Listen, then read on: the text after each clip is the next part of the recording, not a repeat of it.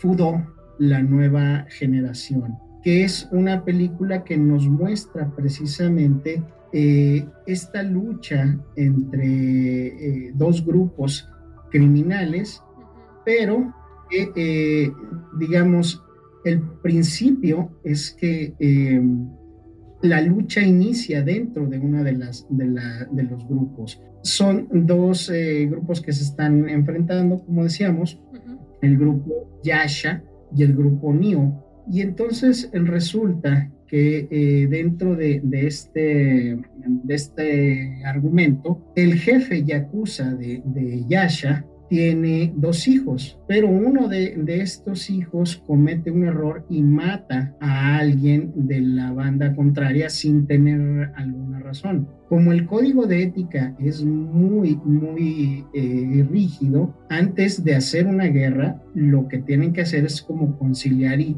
hablar por qué acaba de suceder eso. Entonces, los otros jefes le dicen al dirigente de, de, Yasha que necesitan una compensación si no quieren ir a la guerra. Entonces, condicionan a que el jefe de Yasha mate al hijo, es decir, a su hijo, a su propio hijo, eh, por haber cometido esta falta. Este les presenta la cabeza del, hijo, pero algo con lo que no contaba el jefe de Yasha es que el hermano menor de, su hijo asesinado presenció todo. Entonces, él crece y eh, genera su propia banda de delincuentes, pero esta banda de delincuentes ahí es donde la historia empieza un poco como a distorsionarse, porque resulta que son, no solamente son parias, sino que son personas eh, que obviamente están fuera de, de lo que se entiende como la por ejemplo, tenemos un personaje que prácticamente eh, es, es, un gigante.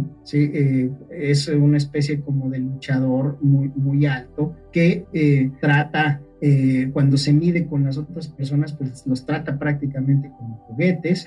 Tiene a dos niños de ocho años como parte de su planta de asesinos. De hecho, los niños son los que matan a algunos de los, de los eh, grupos rivales. Tiene a dos, eh, a dos muchachas. Eh, una de ellas, pues resulta que no es muchacha, pero tampoco es muchacho. Y otro que, otra muchacha que en realidad, digamos, talento es precisamente el utilizar cerbatanas, pero no precisamente con, con, con, la, boca. con la boca ni con las manos, ¿no? Entonces, en este contexto, eh, Ricky Fudo, que es el, fundador de esta nueva em, eh, pandilla, pues comienza un poco como a meter cizaña a través de ir asesinando poco a poco a los rivales para que el papá empiece a tener problemas. Llega un momento en el que se enemista precisamente con el, control, el, jefe de la pandilla rival y entonces este le dice al papá de, Ricky Fudo, ¿sabes qué? Necesito que controles a tu hijo y ya sabes lo que tienes que hacer. Y bueno, dentro de esta eh, psicotronía,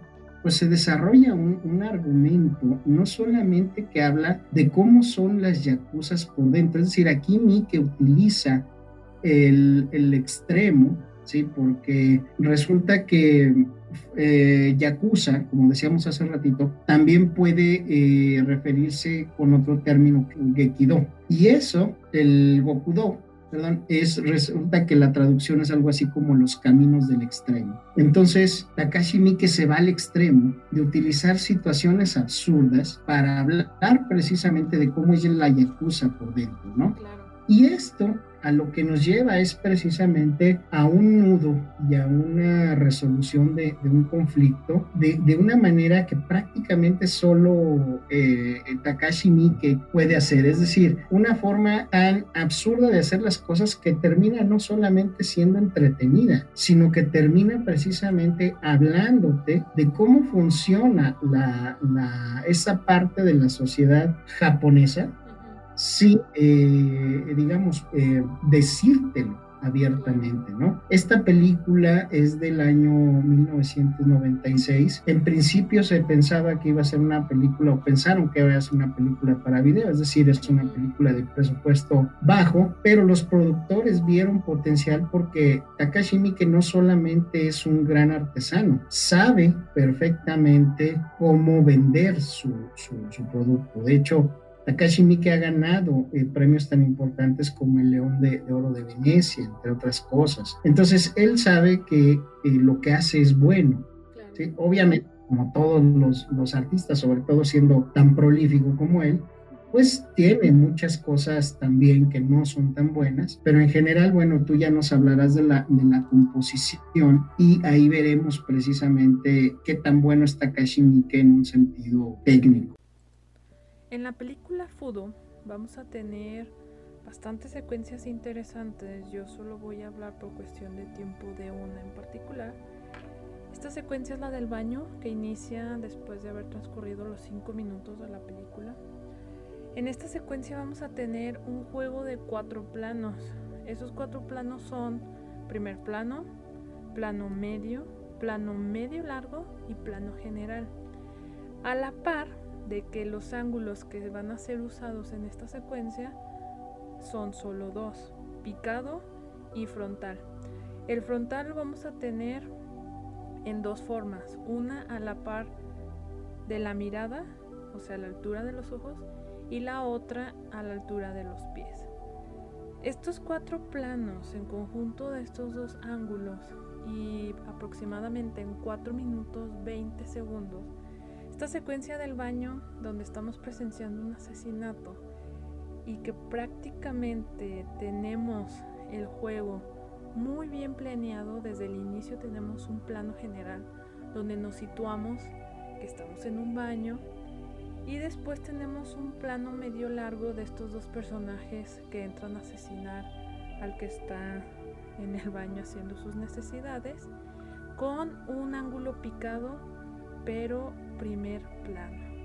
Después vamos a tener un juego en cuatro minutos de primer plano con ángulos frontales, luego planos medios igual con ángulos frontales, donde estamos viendo estos dos personajes con sus respectivas armas, unas metralletas y al final terminamos otra vez con un plano general donde estamos viendo muerto al tipo que iban a matar.